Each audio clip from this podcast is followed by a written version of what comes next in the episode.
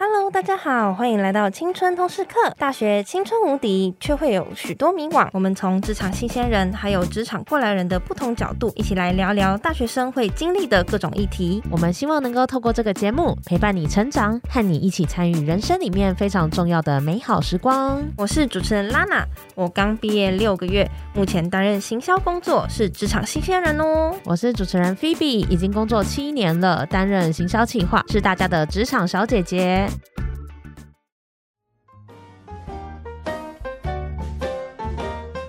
最后一周了，青春通识课意见招募中。大家对于我们的节目有任何的建议或是想法，都欢迎点到资讯栏，我们有问卷调查的连接哦。欢迎大家跟我们分享你听青春通识课的任何心得跟想法。只要在五月五号以前填写完毕，就有机会抽中价值两百元的电子礼券哦。哇，好好哦，大家一定要赶快来耶！Hello，大家好，我是青春通识课主持人 Phoebe。今天比较特别一点，只有我一位主持人。等一等会介绍我们的另一位主持人拉娜，今天是以来宾的身份受访哦。哇，原本双口主持习惯了，突然这样自言自语有一点不习惯呢。那现在其实已经快五月了嘛，相信很多大学生在这个时候快要升大四了嘛，升大三，开始在准备说我是不是要来找暑假的实习了？那实习要怎么选呢？要怎么从实习里面去学习未来进入职场的技能？今天这一集就要和大家来聊聊实习到底在干嘛。那我们这一集的节目有参与哈号的 Podcast 串联活动，到时候上架了，也请大家记得到资讯栏的链接投票支持我们哦。我们今天邀请的都是有多次实习经验的朋友，那他们现在也都刚进入职场一到两年左右。今天会请他们来聊聊他们的实习经验。首先，我们要来欢迎我们实习的热门文章《实习工具箱》的作者燕明来跟大家介绍一下自己。我们欢迎燕明。Hello，大家好，我是燕明。那如果是青春通识课的忠实听众，应该都知道我出现不止一次。哈哈，对，好咖，好咖。对，所以我目前在媒体业担任数位产品经理的角色。然后，其实我在学校的期间有累积了五份的实习跟攻读经验。哇，真的很多哎、欸，真的有点太多了，所以，所以来跟大家分享。好，我们欢迎燕明。那刚他有提到他之之前有来录我们的节目嘛，所以如果想听他之前精彩的分享，讲关于自媒体的话，可以去听我们的 EP 六到八哦。接下来我们欢迎曾经在微软实习的阿华。嗨嗨，大家好，我是阿华。Hello，我之前大学是念金融跟国际企业学系，嗯，那因为有接触商学院的行销基础课程，所以后来也因缘际会进了微软实习一年。嗯，现在在广告代理商担任社群企划。那其实我。目前的正职工作跟我实习的内容蛮相关的，那希望今天的节目可以给大家一些参考。哇，进入微软实习应该是很多学生都向往的事情，期待你的分享哦。好，最后我想就是大家很熟悉的拉娜，她刚刚一直忍不住就会想要回话，真的很感谢她。拉娜她一个社会新鲜人，她怎么有办法可以直接担纲一零四公司的 Podcast 主持人呢？这也跟她的实习经验很有。有关哦，我们欢迎拉娜。大家好，我是拉娜，大家应该都对我说是很熟悉了啦。我现在是在一零四担任行销企划，然后也是在当主持人。我曾经在大学的时候有两次的实习经验，包括人资类还有职涯相关的专案。然后也希望这次的分享可以让大家对于自己实习经验会有一些可以参考的部分。哇，非常欢迎今天来的三位啊，他们有满满的实习相关的经验要来跟大家分享。首先就想要来问问，因为其实也会有很。多大学生问说：“我一定要实习吗？那我为什么要实习？可不可以先说说看，你们为什么当初会想要找实习呢？”燕明，你那个时候为什么会想找实习？我之所以想要找实习，其实蛮早就开始，因为很多人其实是大三、大四，可能看到身边的人都开始在投实习，才会开始在想。对。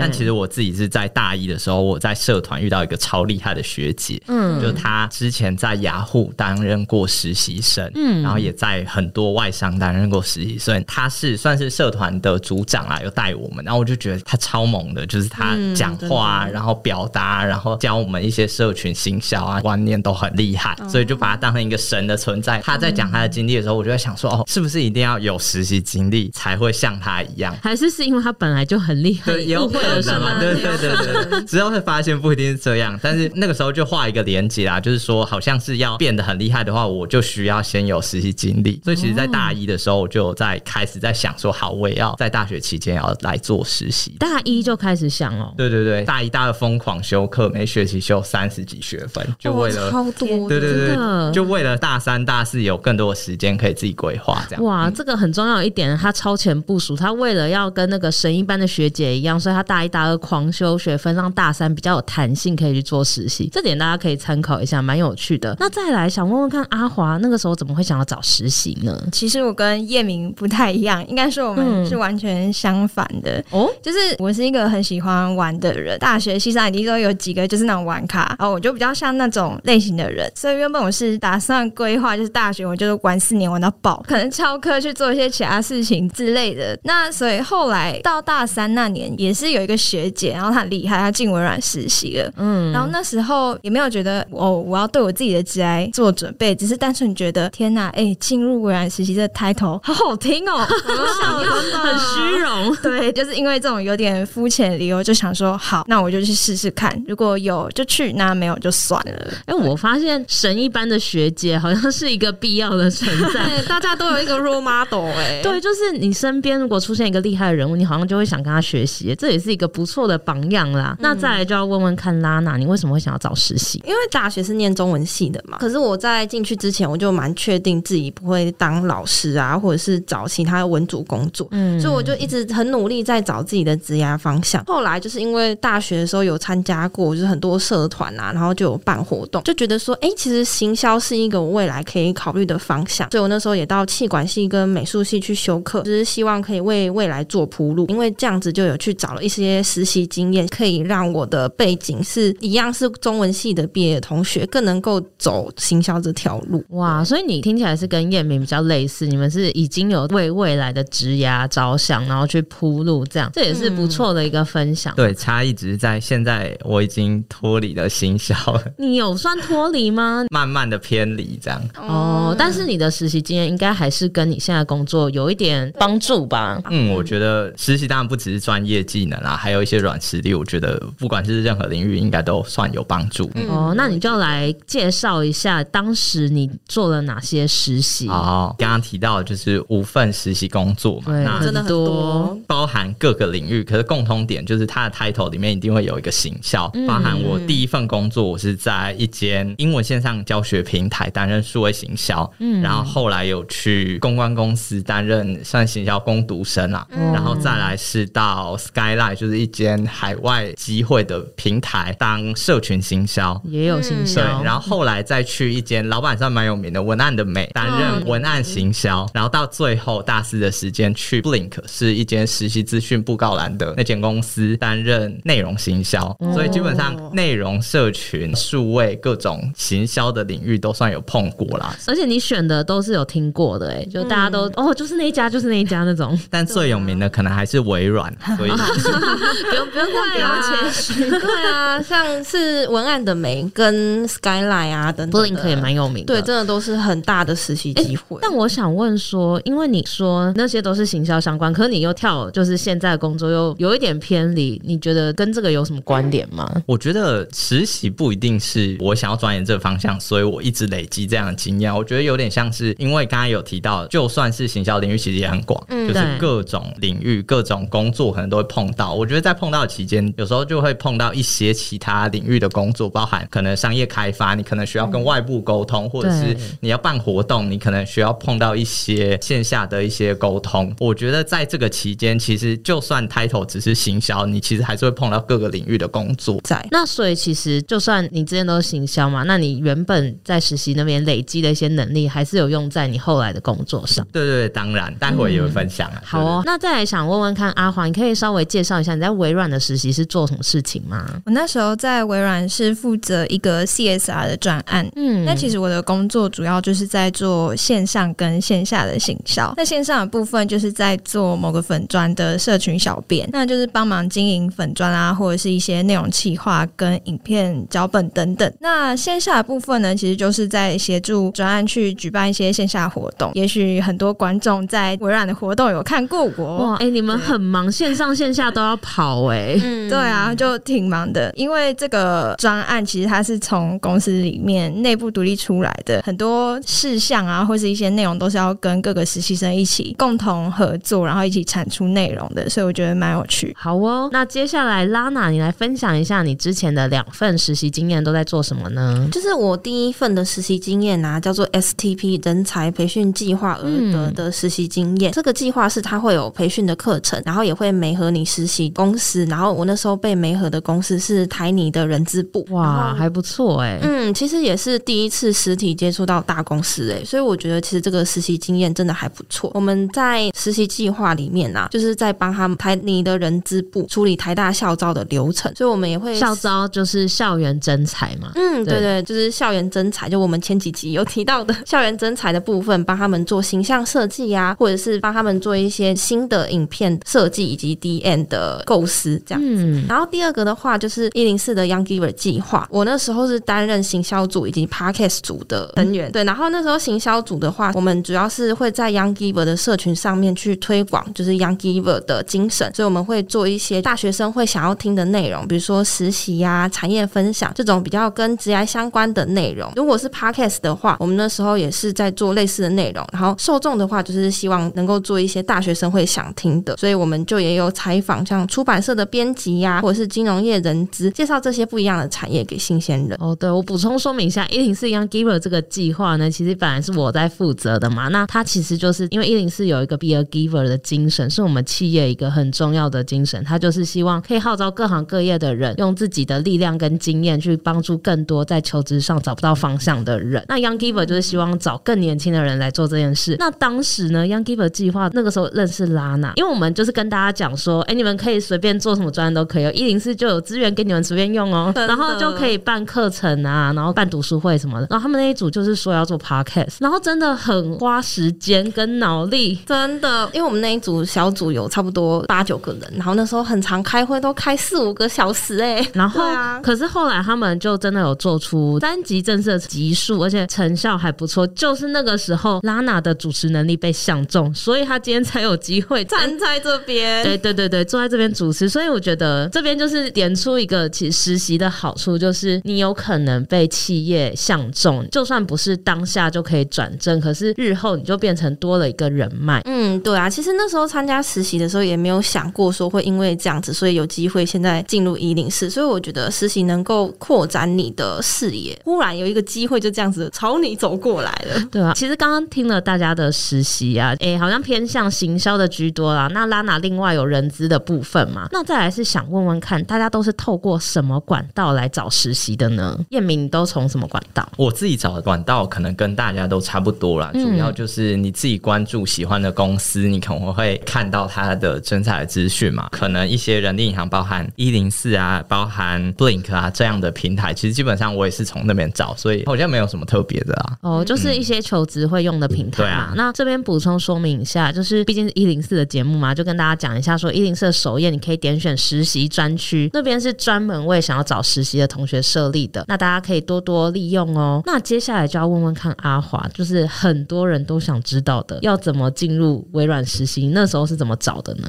那时候其实我刚上大学就知道这个计划了，就是有默默放在心中，但就像我前面讲到，我也没有到真的觉得自己可以进入这里。嗯，那后来就是刚刚有提到系上的学姐在里面实习，所以我就想说，哎，重重看这样子。其实我们那一年就是我们总共会有两关面试，第一关是由派遣公司那边去团体面试我们，嗯、所以你可能就要在十几个你的竞争者里面就是脱颖而出。哦，你们一次面试十几个人哦？对，超痛苦。你要坐在那边讲完自己的东西之后，一直微笑，然后对别人的就是发表要 假装认同。对，可是你已经累到爆，然后又焦虑到爆，哦，那天真的很痛苦。哎，我很好奇，他团体面试是大家都有回答机会，还是你就是要抢？那时候通知你去面试的时候，他会请你准备一段英文自我介绍。哇，然后后面他就是会随机就是抽问你问题。嗯、那我记得一个人他是给三分钟，然后你三分钟结束了之后就换下一个。那他在过程中可能就会不断的抛问题，就是比如说他问了 A 同学某个问题，然后 A 同学答的不太好，他可能就会问大家说：“请问有没有人要补充？” 这时候你就可以看到，哇，就是可怕，血流成河，真的是血流成河！天哪，大家就很积极去回答，我那时候觉得很震撼的。而且你又要在那么多人面前讲英文、讲自我介绍、回答问题，哎，真的压力山大。哎，对，但我记得那时候回答问题是中文啦，所以相对来说压力没那么大。可是你的内容还是要大家都在听啊。对对对，第二关面试就是通过第一关嘛，我们就会进到微软那一关面试，然后就是由实习计划的主管跟人资去面试我们这样。嗯嗯，那一关就是记得通常大家都会是 one on one，人资主管对你，或者是可能会有两个主管对你一个这样子。哇，这个其实也是另一种压力耶，嗯、就是你要直面这么大咖的主管。对啊，可是我觉得其实那一关相对来说会比较轻松，因为至少你可以讲自己想讲，就不用一直 坐在那边，然后一直点头微笑，还要假装有礼貌。对对。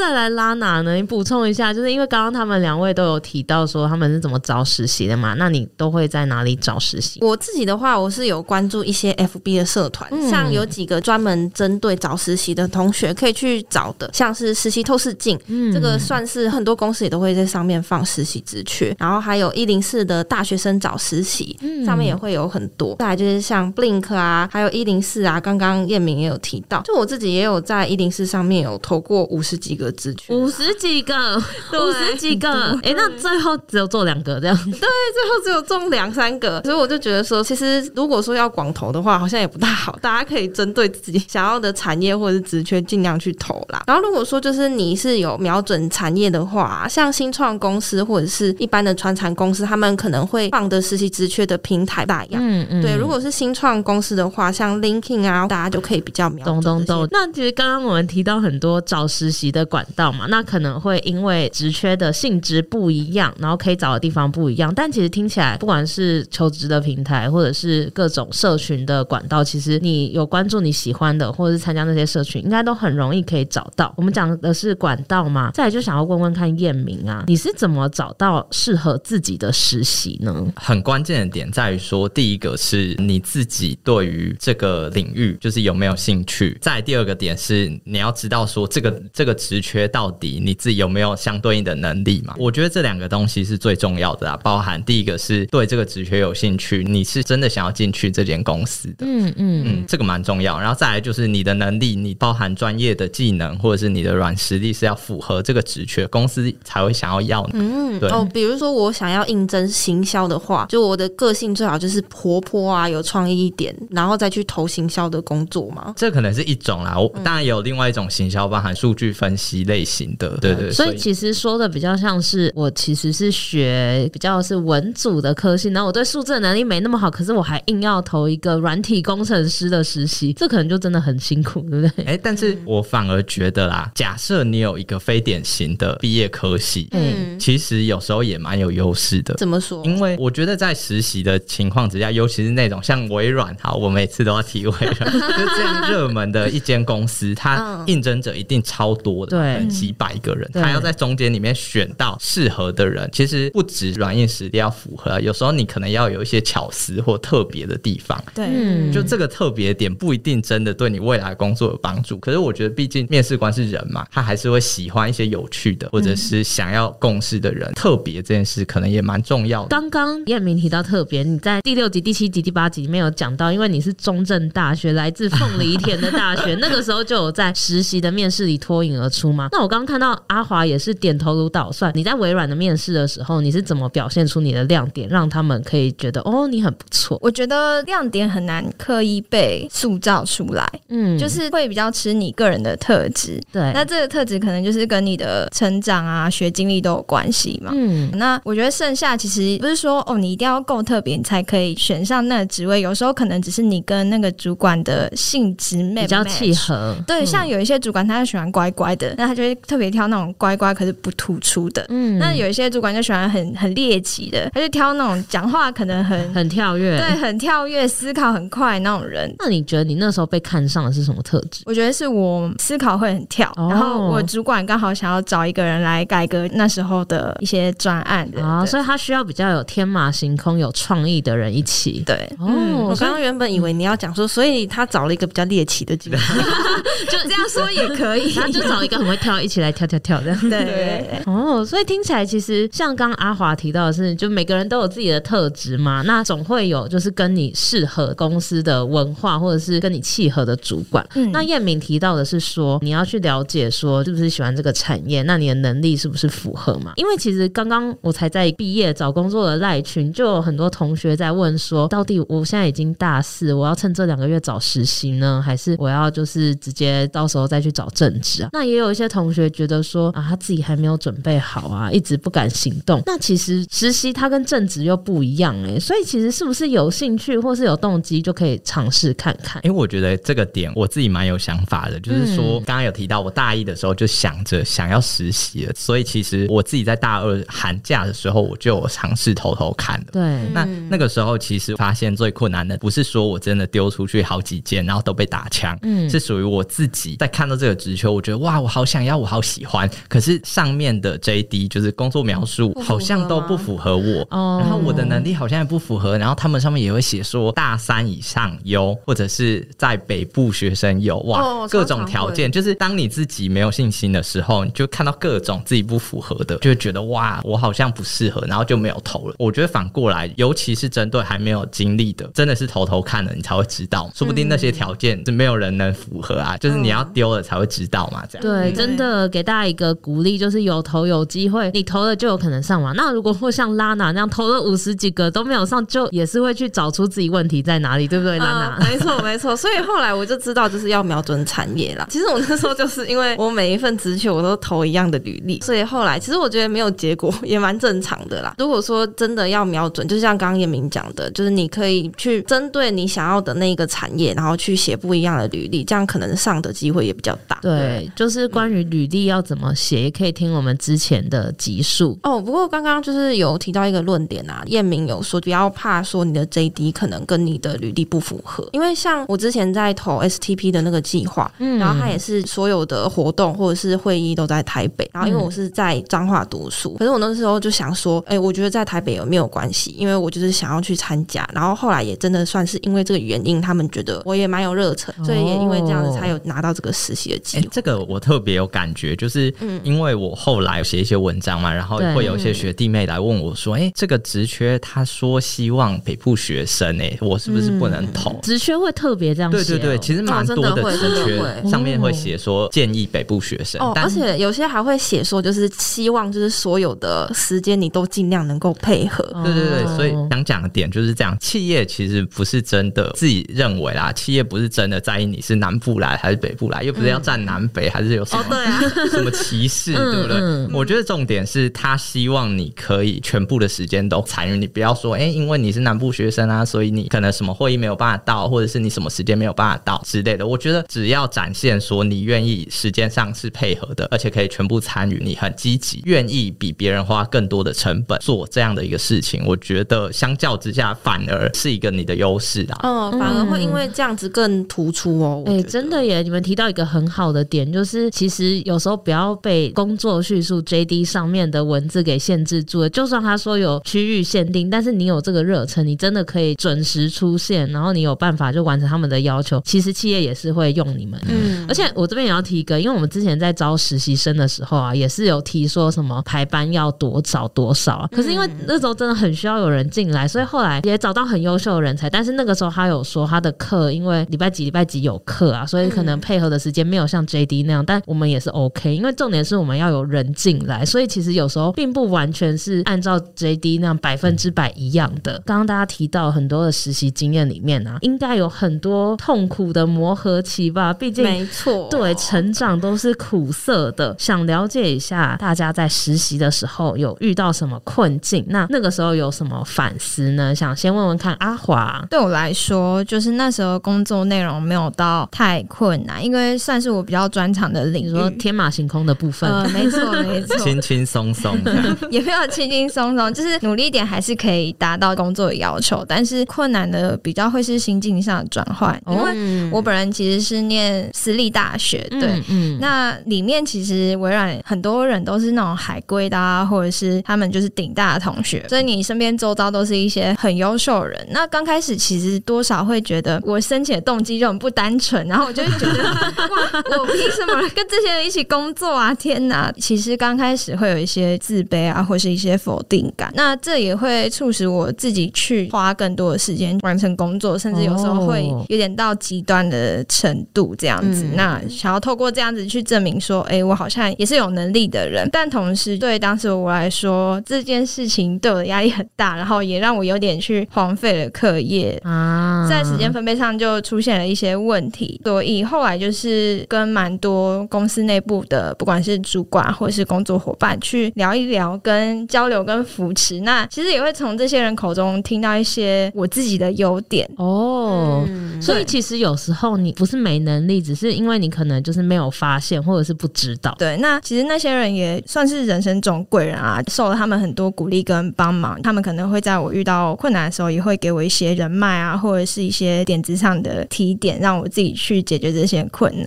嗯、那你刚提到海归跟顶大，跟他们相处真的会有差吗？觉得其实不会耶，他没有我想的那么的复杂，因为大家都是人啊，嗯嗯、而且、嗯、就是大学生嘛。对对对，其实一开始会觉得哇，他是从美国回来的，哇，北京大学之类的，就会觉得这个人很有距离感。但其实跟他们讲话之后，就会发现大学生嘛，就是没有差很多。等于其实是你一开始有给一些自己的心理压力，那后来相处之后，大家其实都是一起共事嘛，就比较慢慢消除了。嗯，没错。那、啊、你刚刚有提到你有荒废学业嘛？彦明，你是不是对这个部分也蛮有感的？因为这也是谈到困难嘛。那因为我本来在大三、大四，我就是完全没有在顾课业了。对，因为你前面都修完了嘛。对对对，所以我基本上就是没有在 care。反正我也没有要读研究所嘛，就我觉得是一个选择啦。嗯嗯、当然有人可以兼顾，但我的选择就是把学业放在那边，可以六十分就好。哦、嗯、哦，那这样还不错啊，就是没有荒废啊。对啊，你没有荒废啊，没有荒废，只是把它放在那边烂掉这样。哦，那你来分享一下，你那个时候实习遇到了什么样的困难？哦、那个时候遇到自己觉得啊，每一份实习在前期其实都有一点磨合跟困难期。对，但我觉得最明显的真的是第一份实习。哦，真的。我觉得第一份实习就有点像是你一个小白兔突然踏入一个可怕的丛林，从、哦、学校突然进到职场。对对对，然后就会发现说，尤其是我的第一份工作是做到一间线上课程平台的数位行销。对，那做的内容其实非常非常多，因为不算是一间大的公司，所以在小公司很容易你需要身兼多职，基本上不会有一个专业分工的一个部门分配，所以基本上你要会做素材，你要会投广告，然后你要会办活动，你可能要会做 landing page，基本上整个行销流程的前面到后面一条龙到投放，然后到什么成本检讨到提案各种，其实都是行销部要做。那因为那个时候老板主张说，哎，实习生跟正职其实是一样的，大家都是薪水不一样，好不好？大家不给我一样的薪水吗？就是大家都是一样的情况下，基本上工作量不会特别，因为你是实习生就把你的工作变得比较少。这样好像有好有坏，就是好的地方是你可以趁机学到很多正职在做的事，而且你是实习生，他们应该比较不会苛责你。但缺点就是同工不同酬啊，有点不公平。我觉得那个时候最困难点，我那个时候没有很在意薪水啊，主要在意的点是在于说，因为我是第一份实习，然后刚刚提到我对于实习很有向往，所以我对于我得到第一份实习非常感激。嗯，所以我这份感激一直希望可以把它贡献在我的工作上。是，所以就变成说，拿到我手上的每一份工作，我都会想办法努力拼死拼活把它做到九十分、一百分。哇，就是有点完美主义。没有没有没有，这不是厉害，这是一个痛苦的开始。这个痛苦的开始在于说，因为大家在实习工作或正职工作，就会知道事情基本上永远做不完。对，所以在这样的情况下，你需要做一些 priority 嘛，就是做一些优先顺序。可是那个时候就不懂啊，就觉得啊，现在有一个同事请我来帮忙一件小事，那我觉得他都交给我了，一定是很看重我，然后我不要辜负这个工作，没有，只是他不想做，对，有可能嘛？但是就是我没有在管这个东西对我来说重不重要，或跟我的什么 KPI 有没有关系？没有，我就是想到说手上的东西就要把它做到最好，你要对得起这个实习。对对对对，但是这样的情况也导致后面基本上很痛苦。我每天一般的实习生大概五六点就下班，嗯，我基本上会待到八九点。哇塞！然后待到那种正职都跑来说：“哎，你要下班了没？”我们要关灯。公司最近电费电费有点多，对 对对，因为夜明太常加班了。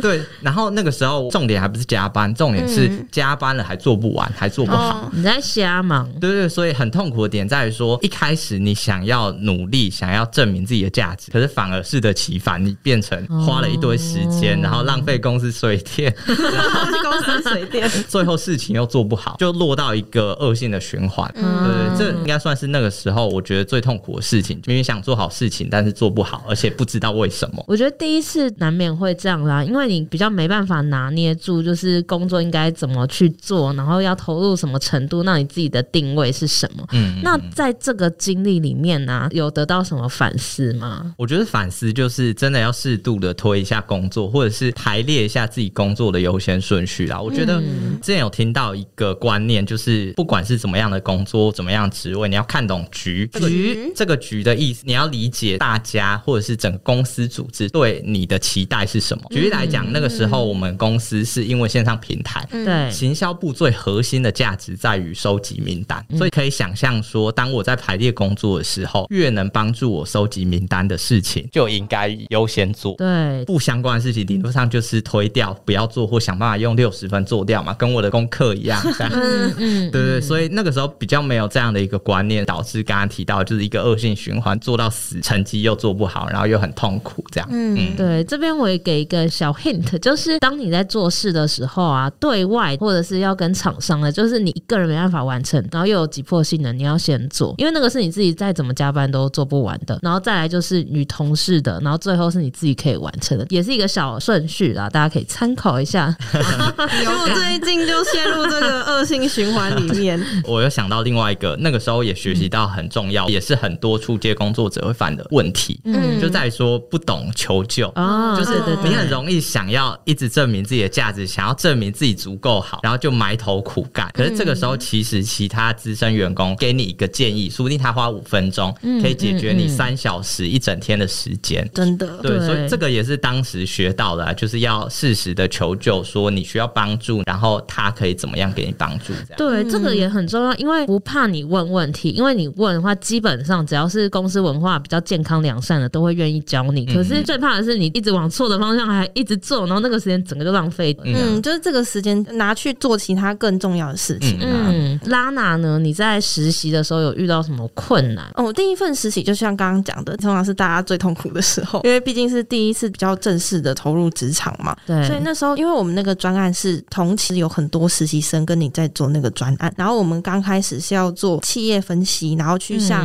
企业提案，然后跟他们讲说，那我们分析的结果会做怎样的优化？所以我们最主要是在做那个优化的流程。可是就是因为那时候我们整个专案的实习生，大家比较没有商学背景，大家都是学，比如说像我中文啊，或者是大家有些学美工，或者是做财经的，嗯，就比较没有真的在做像商学院一样在了解这些比较管理学的东西。所以我们那时候就是大家都做的蛮辛苦的，然后也不知道怎么向就是我们里面的 mentor 里面求救。所以那时候就是我们光是在做提案，就是提案了两三次，然后企业对我们提案的反应都不是很好，就觉得我们还有很多地方可以再做修正。所以我们那时候就是自己的期中考啊，或者是专案的时程啊，都无限的延长下去，哦，就影响到你们学校的生活。对，不止影响到学校，也真的影响到企业他们自己在做专案管理上面，会觉得说我们的 loading 啊，就是可能没有这么到他们的时间点上面。你说你们做的产出没有不符合他们的期待，这样子。嗯，对，所以那时候其实就是整个专案算是以失败告结的啦。对啊，然后那这个失败有让你学到什么？我觉得那时候学到最多的东西，其实我后来就是想想，那时候其实就算是我们这个团队里面没有相关背景的人，可是其实我们也是可以找我们身边的同学去了解说，那有什么方式或者是什么管道可以去学到这些技能。嗯，对。然后因为我们其实最根本的还是有 STV 的那个计划的老师们嘛。嗯，对，我们也没有适度的去跟他们求救，觉得那是比较可惜的部分。哦，所以也像刚刚燕明提到嘛，那我想问问看阿华，你在微软实习的时候有没有遇到那种需要求救找资源，还是微软那些就大家都经过大风大浪，踩着别人尸体 面试进去，所以都非常强悍？没有诶、欸，一定还是会有啊，因为你从一个学生，然后突然转变，就是变成一个工作者，很多 mega 都是你不会知道的，一定要可能真的去做过。刚刚有讲到就是求救的重要性，同学经验就是他可能不知道要求救，就做了一个乐色出来，乐色对，然后可能主管要帮你擦屁股，那相对而言他的成本可能又更高，所以我觉得你要去站在体谅人家的立场，然后不要觉得求救很丢脸，而是你在为整个团队付出的一个过程。哎、欸，我想分享一句话，我以前小时候就是也是 职场新鲜人的时候很有感，它叫做“不要假装努力，结果不会陪你演戏”。这个意思是说，你觉得你很努力，你花了三天三夜做了这个东西，可是你那个结果就是不好的，它就是一个烂影片，它就是一个没有人想看的文章。可是你跟老板说：“哎、欸，我很努力，我熬夜三天三夜，那没有用，因为内容就不是人家要的嘛。”很重要的是，你有没有去了解这个工作的目的是什么？然后你有没有往对的方向？有没有符合要看这个人或者是企业的期待？其实是在实习里面，你可以稍微转换一下，因为可能以前我们在学校，老师都比较善良啊，看到哦，你这么努力熬夜交这个报告，好啦，六十分数 就给你过六十分。可是其实职场不是这样子，要什么就是什么。因为其实搞不好你不用花这么多心力就可以完成的事情，反而就是花了很多心力在投注上面，然后可能结果又不好，变成有很多浪费，事倍功半。其实一分耕耘一分收获，就是听到大家分享一些辛苦的部分啊，然后还有在职场跟学校比较不一样的地方。那你们觉得实习有什么收获呢？就是遇到困难，基本上你有办法克服之后，后面就会有一些学习嘛。对，每份。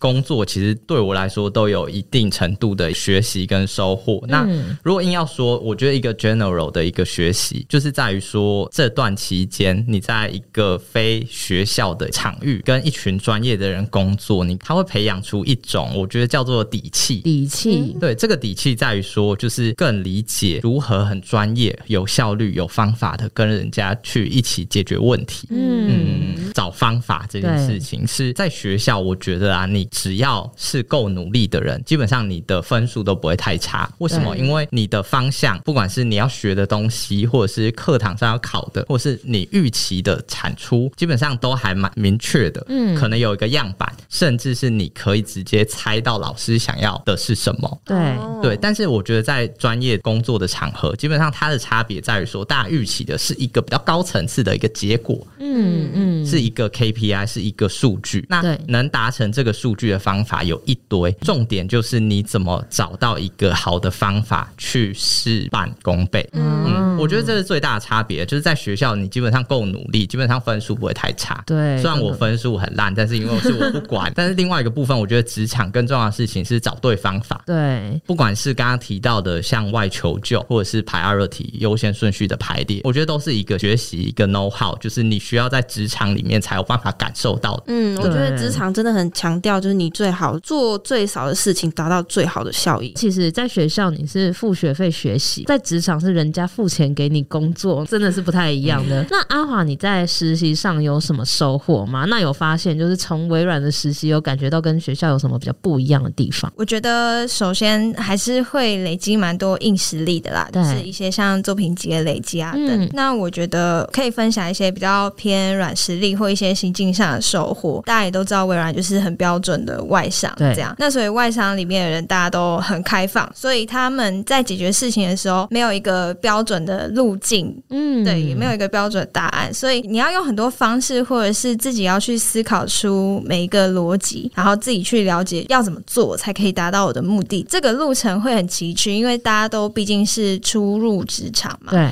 觉得蛮难能可贵的是，就是那里的环境大家都蛮愿意去伸出援手，嗯，然后或者是给你一些提点或者。资源的不会让你会有一种措手不及，然后做出一堆奇奇怪怪的东西的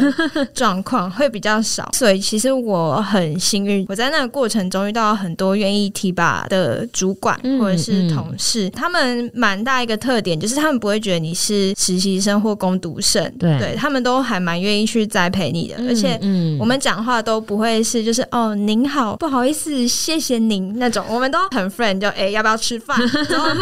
对对对，就是类似这种比较平等的方式，扁平式的组织，对，比较扁平式的管理，嗯、不太会有层级的氛围。那其实也是我自己蛮理想的一个工作状态。这后来也间接就是导致我心境是以后也要成为这样子温暖的人。那后来其实进职场之后，就是也有带工读生，会一直让我去警惕自己，自己要怎么做，然后才可以让工读或者实习收获更多。哦，会回想起那一段，就是在微软实习不错的职场文化，也影响你后来在带人的时候的那个策略。对，但这边突然想到啊，就是温暖的主管可以让你之后待人处事更圆滑嘛。但我觉得相反的，我自己遇到的是非常可怕的主管，嗯就他会骂你骂到可能五个办公桌以外的同事都转过来看的那种程度。我有这样一个经历，其实也让我之后不管是心脏也会够大颗，就是就是你比较抗骂，就是你都遇过那种了，你基本上后面不太怕。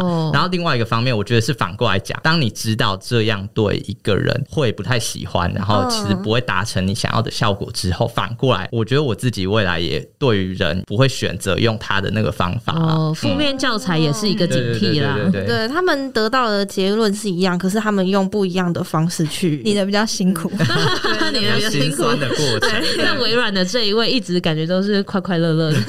那拉娜，你有什么收获？我自己的收获啊，在实习的时候，我就有对我自己未来的工作方向更明确。哦，你实习之后，你也真的了解说这个工作的职缺的内容是什么，工作的样貌大概是怎么样，所以也会知道说，那这个实习或者是这个工作是不是适合你这个人的。嗯，对。所以如果说不适合的话，啊，那你就可能可以赶快去找下一个你有兴趣的领域。如果说适合的话，你也可以更了解说，那你可能还有哪一些硬实力、软实力，可能还需要再补强。我觉得这是尤其在跳脱于学校之外啦，你会很明确的感受到自己的缺点在哪里，缺点跟优点应该都可以感受到吧？嗯、因为你就是跟不同领域来自不同技能的人一起合作。对，对而且我觉得工作尤其是去发挥你的长处，嗯、然后尽量去改正你的短处，我觉得这个是一个很重要的。对，因为这边我也想要鼓励一下大学生同学们，因为平常都是跟自己系的人接触嘛，那大家比较是同温层，会的东西比较类似，你可能都觉得你你自己会的没什么了不起，大家都会。可是你今天到了别的社团，或者是你去实习，你面对不一样的人，你就会突然发现，哦，原来这个他不会，然后这是我的优势，哎，也很建议大家可以透过像这样子的机会，都是可以去让你更认识自己，不同的地方才能更找到你自己厉害的地方。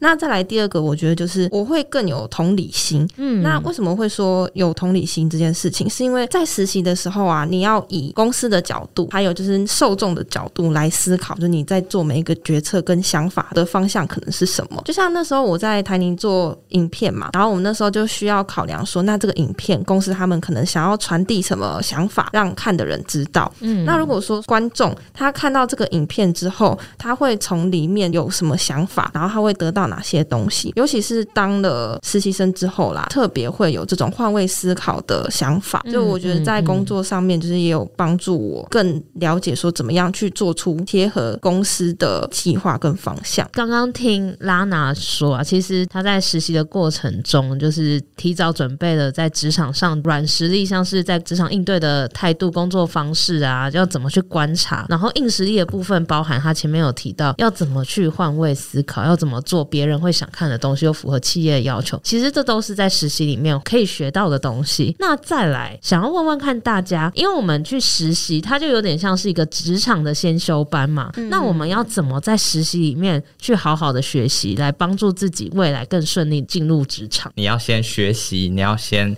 掌握一个知识的一个框架，对。然后第二步是你要透过这样一个学习的框架去实践，嗯，真的去做做看。然后第三个是你得到一些反馈，你得到一些成果之后，你可以把它分享出来或记录下来，帮助你下一次可以做得更好。那接下来你就会拿到更好的机会，或者是你继续做这样一个工作的时候，你可能就有新的领域要学习，所以又继续要学习，然后继续实践，继续分享，这样。嗯，那为什么这是一个重要的实习里面学习的点？在于说，我觉得实习就是一个实践很好很好的场域。对，它的原因在于，假设你在学社群行销，你很难在短时间内，例如说你上了一堂课程，对，你很难短时间内就能去经营你自己的一个粉砖，然后它是有足够影响力，可以让你去操作那些你课程里面看到的东西。哦，因为可能你自己经营，可能就五个粉丝、十个粉丝这样子。然后另外一个，我觉得更大的重点是，公司会提供你，例如说设计师，可能有其他同事可以跟你一起讨论资源，所以基本上你有点像是用一个杠杆，把你自己学习到的东西，透过公司、透过实习这样的一个方法去做放大，嗯，让你自己去放大检视，说你自己学到的东西是不是够落地，或者是是正确的知识。那这样学习到的东西，我觉得就更明确了。对，你有办法，就是在一个更大的场域，而且这些人都是有专业的能力，然后可以让你这些想法去实践。对，彦明刚刚提到的是，在职场里面，它是一个很好的实践的环境。那阿华，你觉得要在实习中要怎么去学习进入职场？应该也蛮多听众是行销领域相关，那我就分享一下。嗯、因为如果你想要做行销的话，行销领域很广嘛，觉得你可以在你实习的过程去理清你自己到底想要进入哪一个专业。我觉得这是首先很重要一件事情。嗯，再来就是长大成人要去面试的时候，因为你没有正职工作的经验，你唯一可以跟人家拼搏的，其实就是你的作品集。对，对我觉得作品集很重要，所以你可以先去思考你作品集到底想要呈现什么，跟有哪些事情是现在公司可以帮你做到的。嗯，然后我觉得就是也是顺好一个框架，然后你订立了一个目标之后呢，接下来就是要积极，然后有野心的去争取。像有一些事情，它或许不是你的工作范围，对，可是你可以在你心有余力，先把本分做好，然后再去跟上面的、嗯、可能你的主管或是同事说，我想 try try 看可不可以让我参加。对，我觉得这是一个还蛮不错的一个过程。不管是参加的时候，你可以累积很多作品集之外呢，我觉得你自己也培养一个很积极向上的氛围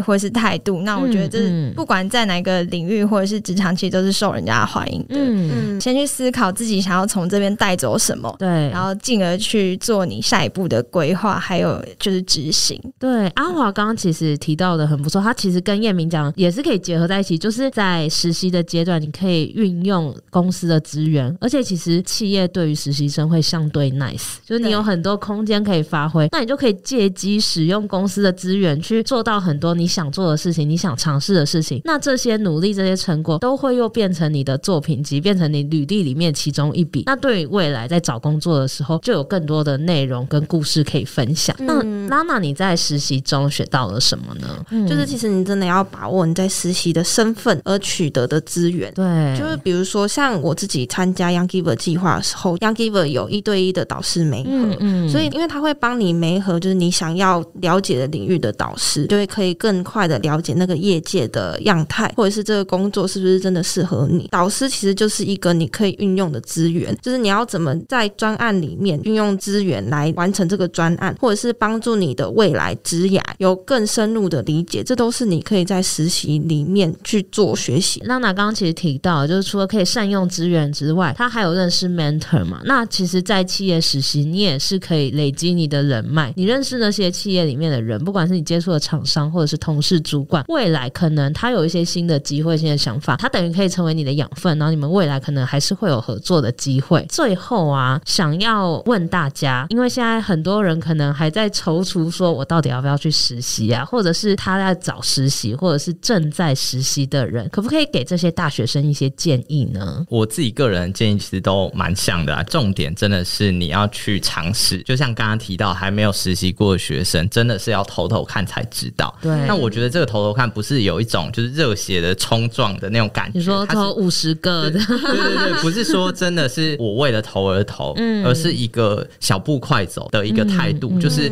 在投了之后，你才会知道你的问题在哪里。举例来讲，对。你现在投了十间公司，然后第一种情况就是你非常优秀、非常厉害，你投十间公司，可能五间找你面试，然后你成功录取三四间，那很棒嘛，你就去实习，或者是你就去挑战更难的机会。另外一种情况是，假如你投十间，五间找你面试，但没有一间上，也很好啊，因为你理解说你的问题就在于说你面试那关过不去嘛。对，所以这个时候你就有方向，是我要接下来去训练我的面试的技巧我临场的反应之类的。最惨的状况，假设你投了很多间，但是都没有什么下文的时候，我觉得反而是里面最好的一个情况，在于说你知道自己目前的状态跟你想要的一个距离是有一点远的。那在这个状况之下，你可以学习各种东西，都算是你的收获，包含你的履历可能要去做加强，经历可能要去做补充，或者是更多更多，你可以去咨询学长姐啊，或者是客制化履历啊，各种技巧。我觉得在这个时候最棒的事情就是你学任何东西都是一个收获。对，就是因为你一无所有嘛，所以基本上你做任何，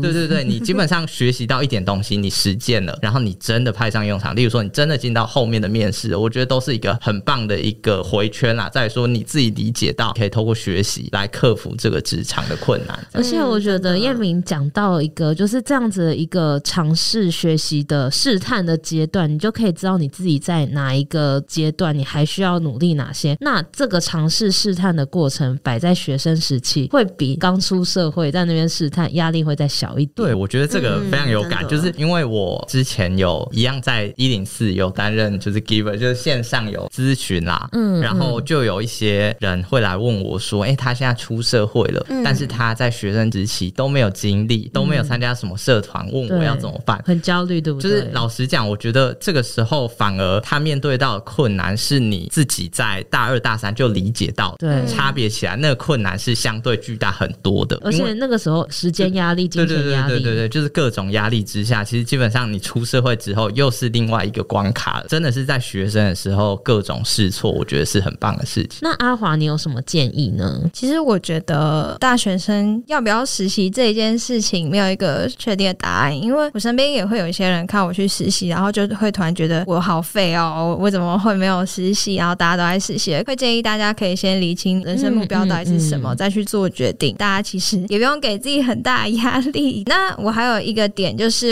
因为我其实有一些朋友，他有点贪心，什么都要，对，什么都要，然后可能就兼了两三份实习啊、攻读，然后又加上什么社团之类的，然后搞到最后一件事都没有做好。哦，对，我觉得如果是这种状况的话，同学你要三思。哦，对，对，因为其实，在职场有些圈子真的很小，不要为了贪心，然后去把自己的名声弄臭。嗯、对，我觉得这还蛮重要的。然后再来是因为学校它就是一个教你学科理论的地方，所以它环境相对的比较封闭一点点。嗯嗯，嗯对，那我觉得我很建议大家，就是不管你有没有真的要实习，你可以在你很闲的时候多去投几间履历，然后都去面试看看。嗯，因为其实你在面试的过程中，你就可以从就是面试官口中去窥探这个产业秘辛。我觉得这对一个还没有出过社会的学生来说，这个很重要。因为其实你去了解一些产业的脉络之后，你会更理清怎么运行的，那他们的价值又在哪里？作为一个学生，你已经有这些知识，那你真的会比别人就是早走好多步。嗯嗯，对，所以我很建议大家不要害怕失败，反正你就去面试，就当聊天，去看看世界，不要都把自己关在学校里面。嗯、对，阿华刚刚给一个很好的建议，其实像实习，它只是其中一个管道嘛，帮助你可以去了解企业的文化或者是职务啊、产业的内容。那这是可能学校在念书是没办法真实了解到，那也可以透过面试来做这件事情。那其实不一定要实习呢，也倒不一定嘛，只是因为我们今天谈实习嘛。因为像我本人就是没有实习的经验，但是我是有很多社团的经验。那刚刚他有提到，其实一个重点是在于你在做这些事情的时候，你有没有就你有没有去努力？然后你有没有善用那些资源去做成一些专案啊？然后或者是面对问题的时候，你有没有学到怎么解决的能力？不管是在实习社团，然后或者是你甚至是学校的报告在做的时候，都是可以累积未来进入职场的一些能力。拉娜，你有什么建议吗？觉得实习很重要的这个点，反而是最近才开始有这个想法哦？怎么说？哦，因为其实就像我是从大四才开始实习嘛，嗯，然后其实我所花费在实习上面的时间也没有真的像其他同学这么多。有位同事就是在大学，他从大二就开始实习，嗯，所以他也是毕业之后，他其实就算有两三年的工作经历了。看他工作的时候，我也是在看他跟主管或者是同事在应对进退的同时，然后也会常常听到主管可能会称赞他的做事效率很好，嗯，然后思考逻辑都很切合公司的要点。在他实实习的时候就累积到了很多的经验，所以他才能够在一出社会的时候就不会有这么长的阵痛期。但我其实刚出社会的这一年啊，我就觉得相较于别人来说，我还有很多职场上的人际关系啊，或者是在做事的效率等等，都还有很多需要学习的地方。所以其实像我们刚刚前面讨论的嘛，就是你这个试探的时期，就是如果跟刚刚你说的那位同事来比，他可能很大二的时候他就阵痛完了，对，然后你是就是演到大四到出社会才痛，所以这边也给大家一个参考，有机会可以实习的话，那真的是很欢迎可以去试试看，因为等于说你在比较年轻有本钱，然后比较有闲的时候去试错看看。这边就要工商一下，因为刚刚 Lana 有提到 Young Giver 的计划嘛，那其实 Young Giver 是一个一零四在推动的青年计划，他希望可以年轻人来运用一零四的资源，就像刚刚大家所说的，可以用大公司的资源去做你想做的事情，然后去帮更多人找到职涯方向。那 Lana 是现在的负责人，你要不要介绍一下？其实 Young Giver 是以一个大学生和新鲜的角度去传承一个 Giver 精神的计划。其实 Giver 就是就是你在职场上，你可能受过别人的协助，或者是你也会因为 Give 的这个行为去得到一些自己心灵上或者职业上的收获，